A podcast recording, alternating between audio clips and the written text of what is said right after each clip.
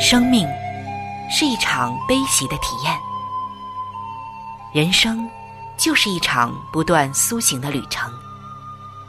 心灵的方向错了，就无法感受生命的喜悦。今天在这里，上帝与你有约。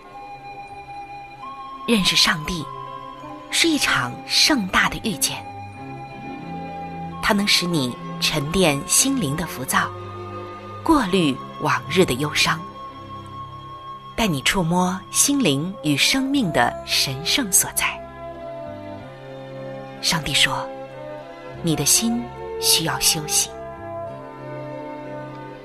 各位亲爱的听众朋友，这里是希望福音电台为您带来的福音节目《触动的心灵》，我是主持人春雨。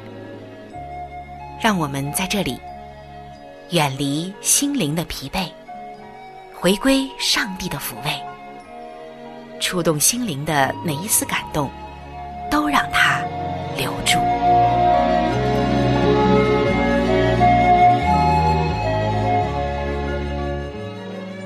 各位亲爱的弟兄姐妹，平安！在每一天，我们都能够感受到上帝的恩典，而且，只要你用心的去体会，你就会发现，上帝的恩典在每一天都是新的。因为我们每一天都会遇到不同的一些挑战、问题，还有压力。那说到压力呀，可以说呢，每个人的压力都不一样，而且。我们的压力是来自于方方面面的，但是今天呢，很多的专家就发现，很多人最大的压力是来自于婚姻。虽然在你人生的起起落落当中，会经历过很多的风暴，然而婚姻的风暴啊，却是很多人躲不过的，甚至胜不过的。今天有一个福音要带给你，那就是婚姻。虽然有压力风暴，但是上帝却有慈爱怜悯，他会帮助你来越过婚姻当中的风暴。首先，让我们来听一位姐妹带来的见证。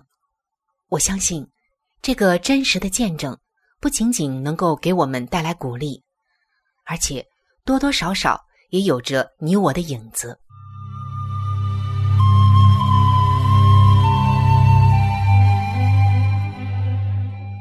各位亲爱的弟兄姐妹，欢迎来到我们今天见证的分享中。我们今天这个见证的女主人公，她的名字叫阿美。当然，这个名字是一个化名。我想，名字不重要，关键是她到底经历了什么。她说，在她生完第一个孩子之后，她经历了一场产后抑郁症。所以造成了语言沟通的问题。当时他也打算找精神科的医师来治疗。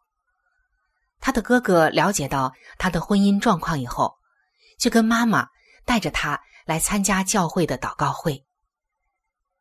阿美很清楚的记得，在那天晚上，牧师、师母和许多的弟兄姐妹都特别的为他按手祷告。当时。阿美就感觉到，有许多手按在他的头上、肩膀上和背上，如同众多的使者将他的灵提升到上帝的宝座前。他感到自己是如此的亏欠与不配，不由自主的就扑倒跪下，痛哭流涕，认罪悔改。他说：“当他回忆起那个时候的生活经历，就会想到。”当婚姻当中不和谐的压力临到时，他允许关心他的一些朋友介入到他的婚姻，目的呢，就是为了来惩罚他的配偶，就是她的丈夫。现在回忆起来，阿美说，她在婚姻中的自傲和不圣洁，如同一层层厚重的幔子，严重的隔绝了通往喜乐的路。在丈夫与安全感之间，他试图运用自己的聪明和力量，来修整婚姻中的冲突与矛盾，结果是带来更多的痛苦与伤害。他们在彼此的猜疑和不信任之中，筑起了层层的危墙。从此，婚姻成为了他们每一天要面对的一种巨大的生活压力。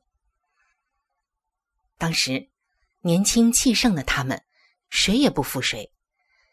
在相持不下的时候，阿美向丈夫发出了一张“是你先付我的”王牌。那种报复的快感。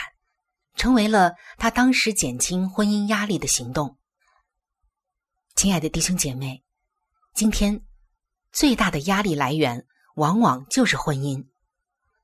有人曾试着透过数字分析，显示婚姻是生活事件中最大的压力源。如果以压力数值最大为一百，最小为零来加以区分，令人压得喘不过气来的十大生活事件中。排行三名都和婚姻有关系，分别是配偶死亡一百、离婚七十三和分居六十五。我们看到这样的数值，都是来自于婚姻的。阿美说，她后来分析自己的婚姻压力，有离婚念头是在婚后的第三年，第一个孩子两岁的时候。原因是她看到丈夫晚归。交代不清楚原因，而且与异性有关系。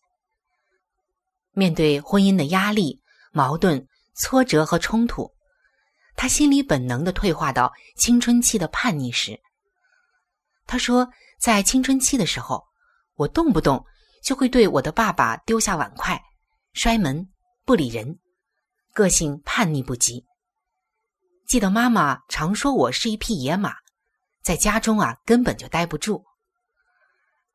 阿美说，而这一份传承父亲血统的个性，在他没有信主之前，他可以理直气壮的说：“有其父必有其女也。”还大言不惭的称：“都是基因惹的祸。”那时，教会中有一位热心的姐妹，见阿美长得漂亮，却不如她属灵，说。阿美是因为环境太顺利，才会不够爱主，于是要特别的为阿美祷告，求主让阿美遇到一些挫折和困难。而对于这样的谬论与自以为是，阿美呀是完全嗤之以鼻的。然而被激怒之后的她心中怀怨，决定要拿这位以为很属灵的姐妹的丈夫开刀，让这个姐妹看看。上帝到底是教训他，还是教训我？阿美说：“诗篇一百一十八篇的第九节，投靠耶和华，强似依赖王子。”这句话常常都会在他心中响起。可是，婚姻冲突与矛盾所带来的压力，早就已经把他淹没，甚至感到窒息了，根本就不懂得。如何投靠依赖这位生命的主？在寻求主与依赖人两者之间往返寻求爱的人，是世界上最矛盾的人。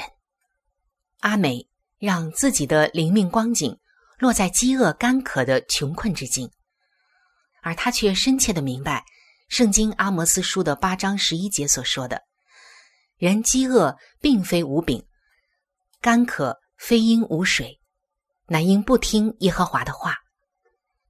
许多时候，阿美以迁怒儿子、怪罪丈夫等等的解压行动，来宣泄她在婚姻生活中的心理压力，把丈夫摆在一种处境中。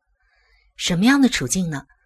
就是《圣经真言书》二十一章九节所说的：“宁可住在房顶的角上，不在宽阔的房屋。”与争吵的妇人同住的这种处境中，还有《真言书》二十七章十五节所说的“大雨之日连连滴漏”，和争吵的妇人一样。阿美看自己生气发飙时的样子，活像是从小把她带大，三天两头背着她上舞蹈学院学跳舞的奶奶。小的时候。阿美常常听见奶奶生气的时候就咒骂爷爷，而爷爷总是独自喝着闷酒，任其情绪发泄。有的时候，阿美也会为爷爷偷偷的流泪。长大后，令人不解的是，莫过于骂人架势是无需经过学习和演练，脾气一上来啊，自动上场骂人。就在这样的吵吵闹闹中，阿美期待丈夫在一夜之间就变成她所想要的样子，而阿美自己却落入软弱与不断伤害婚姻的行为模式中。她说，在那个时候，柔和谦卑的主却时常微声但又清晰的提醒她说：“我不喜欢马的力大，不喜爱人的腿快。”这句话不正是诗篇一百四十七篇的第十节吗？后来，阿美经历了婚姻的拆毁与建造。当婚姻成为压力的时候，在什么地方去寻求出路呢？他清楚的记得，他们在婚姻压力与离婚危机后的几个月，主兴起了一个孤单的环境。当时，他们已经来到了国外。而主让他们向北迁移到一个没有任何华人的一个小镇上。当时，她的丈夫在国外读书毕业之后的第一份教书工作，由于请求学校协助办理移民的申请，因此薪水就比较微薄。穷留学生的第一份工作收入，在应付完房屋的租金、车子的贷款和生活费之后。所剩无几了，根本没什么多余的钱来买书，或者找婚姻辅导专家来诊断治疗。表面上，他们夫妻俩处于除主以外无处诉苦，并且只能相依为命的环境中，但事实上，主早就已经在不远处为他们预备了使者书房。什么叫使者书房呢？阿美说。传道书的三章三节写道：“拆毁有时，建造有时。”她说，在那一段时光里，她的丈夫每周有一天都会载着她和孩子前往基督使者协会，与一位牧师同工，把会计计算机化建立起来。而同行的阿美如获至宝的成为了那里婚姻丛书的书虫。主耶稣使用了许许多多基督徒的婚姻著作，在他思想中开始做拆毁与建造的工作。接下来，他亲自的经历了拣选与拯救。圣经诗篇三十七篇的五节说：“当将你的事交托耶和华，并依靠他，他就必成全。”在婚姻压力低谷中，阿米说这一句话。成为了他灵命的动力。他相信，他只需要做到交托与依靠，信实的主耶稣必然会为他成全耶稣在他生命和婚姻当中美好崇高的计划。阿美说，就在他的女儿出生前的一个月，有一次，他一边开车一边问自己：“你希望自己成为女儿心中怎样的一位母亲呢？”在那天，圣经马拉基书的二章十五节的经文，一直在他心中回荡着。虽然上帝有灵的余力能造多人，他不是单造一人吗？为何只造一人呢？乃是他愿人得敬谦的后裔。所以，当谨守你们的心，谁也不可以诡诈待幼年所娶的妻。阿美。一直在想这些经文，这些经文一直在他心中回荡着。他在流泪中向主恳切祈祷，他要终止一切伤害婚姻的行为。他在心里流泪的向主祷告说：“主啊，我愿意你成为我生命的主，婚姻的主。求你赐福我的家庭，以及我们的孩子。”是的。主的爱永不止息，因为他爱我，在创世之前就拣选了我，因此定义要拯救我，并且拯救到底。亲爱的弟兄姐妹，灵命成长的过程就好像剥洋葱一样，每剥一层，必带来许多忧伤、痛悔的眼泪。然而，在圣经中，上帝告诉我们说：“忧伤痛悔的心，他必不轻看。”阿美说：“很多的女人都和她一样，在生完孩子之后，育儿的辛劳、睡眠的改变以及荷尔蒙失调等种种压力的袭击下，很多人会有产后忧郁症。”阿美说：“她在生下女儿之后，产后忧郁症比前一次更加严重的发作，但是丈夫的照顾与呵护减轻了她心里的压力与不安。”软弱无助中的阿美，开始懂得欣赏丈夫的优点，也发自心底感激丈夫对妻子儿女无私的奉献。那么，现在的人们看见阿美和她丈夫时，又是一个怎样的状态呢？人们时常会看见他们两个人祷告的时候，双手彼此紧握；散步的时候，并肩牵手。这是不是一个很好的结局呢？然而阿美却说，彼此紧握的双手，并非告诉世人我们的爱情有多伟大，反倒是提醒我们，现今我们俩还彼此相爱、互相扶持，都是出于上帝的怜悯与恩慈。我们爱，因为上帝先爱我们。这一句经文，今天仍然是。他们婚姻压力临到时，触动他们两个人灵命向上结果的主要动力。亲爱的弟兄姐妹，今天的见证就和您分享到这里。不知道您听过之后有怎样的感受呢？我们看到，在每一个婚姻当中，都会有着各自的问题，每个婚姻当中的压力都彼此不一样，但是我们都有一个共同的需要。那就是依靠上帝，我们都只有一个解决的途径，还是依靠上帝。虽然现在最大的压力源是显示在婚姻当中，但是我们看到投靠依赖主、拆毁与建造，还有拣选与拯救，也实现在一个依靠上帝的婚姻当中。我们深深的相信，婚姻虽然有压力风暴。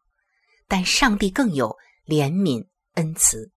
每到这个时候，想起当年的事情，好像一个钉痕在生命中，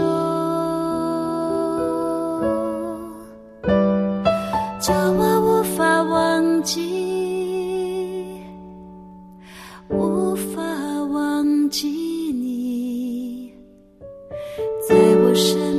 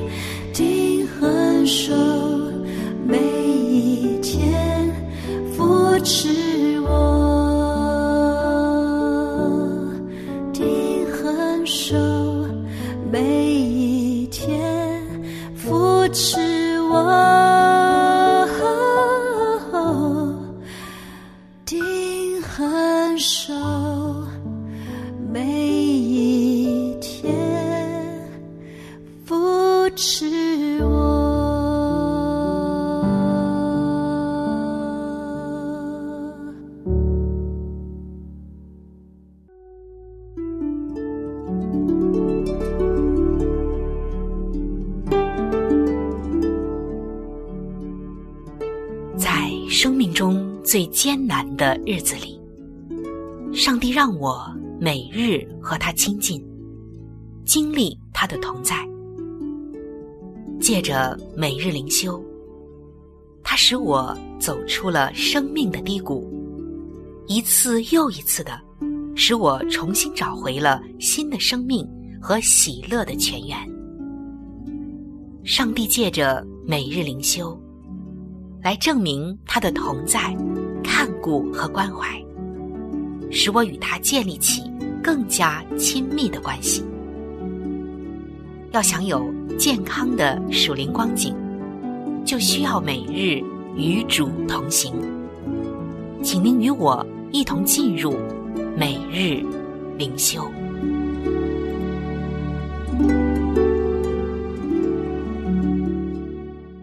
各位亲爱的弟兄姐妹，欢迎来到每日灵修当中。走进每日灵修，走进上帝在每一天。所给我们的慈爱话语当中，今天每日灵修的主题经文记载在《圣经诗篇》的十三篇第五节。我依靠你的慈爱。今天每日灵修的主题是公义的上帝。有一头牛，被人们称为是，它或许是历史上最著名的替罪牛。我们不知道它的名字叫黛西。马德琳，或者是格温朵琳，那这些名字啊，都有人曾经提过。但是在一八七一年造成三成居民无家可归的芝加哥大火当中，欧利瑞太太所饲养的一头母牛被指控为罪魁祸首。当时木材建造的房屋加上强风的助燃，使火势燃烧了三天。夺去了将近三百人的性命。多年以来，很多人都认为火灾的起因是这头母牛踢翻了在牛棚内的油灯。但是，经过深入的调查，在一百二十六年之后，芝加哥市的警察与消防委员会通过了一项决议，免除了这头母牛和它主人的罪责，并建议仔细的审查。当时附近的一个邻居的活动，我们看到彰显公义往往是需要时间的。圣经也认同这不是一件容易的事。在圣经诗篇的第十三篇，有一句话说：“要到几时呢？”这一句话可以说就重复了四次。诗篇十三篇的一到二节说：“耶和华啊。”你忘记我要到几时呢？要到永远吗？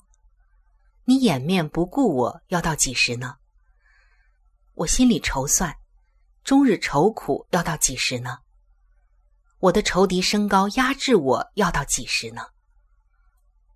但是我们也看到，在这一段大卫的哀叹中，找到信心和盼望的理由了。所以接下来的五节说：“但我依靠你的慈爱。”我的心因你的救恩快乐。然而，即使公义没有能够及时的彰显，上帝的爱也不会叫我们失望的。我们可以全然信靠并安歇在它里面，不仅仅是此刻，更是直到永远。亲爱的弟兄姐妹们，上帝以什么样的方式来向你显明他不止息的慈爱呢？你今天又如何表现出对他的信靠呢？让我们一起祷告，慈爱的上帝，求你帮助我信靠你，即便看不到你在动工，也能全然的相信你。感谢你，让我今天就可以放心的仰赖你的良善。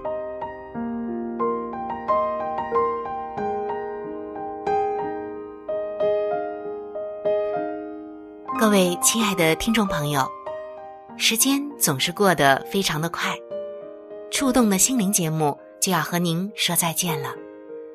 春雨渴望触动的心灵能够触摸到您心灵深处最深的需要和渴望，也非常愿意能够和您成为最最知心的朋友。耶稣是我最好的朋友，也是你最好的朋友。我很希望能够把它介绍给您。在我们这里有圣经以及有关于信仰介绍的一些小册子，都是可以免费的赠送给您的。如果您需要，可以来信向我索取。来信请寄：香港九龙尖沙咀山林道二六杠二八号。山是大山的山。林是树林的林，道是道路的道。香港九龙尖沙咀山林道二六杠二八号。您写春雨收就可以了。春是春天的春，雨是下雨的雨。如果您是用电子邮件，请记我的电子邮箱。我的电子邮箱是。c h u n y u 就是春雨的汉语拼音，接下来是 at，就是小老鼠 v o h c 点 c n。在这里要特别说明的一点就是，如果您的条件许可，非常的欢迎您能够上网来收听我们的节目。以取得最佳的收听效果，同时也可以听往期的节目。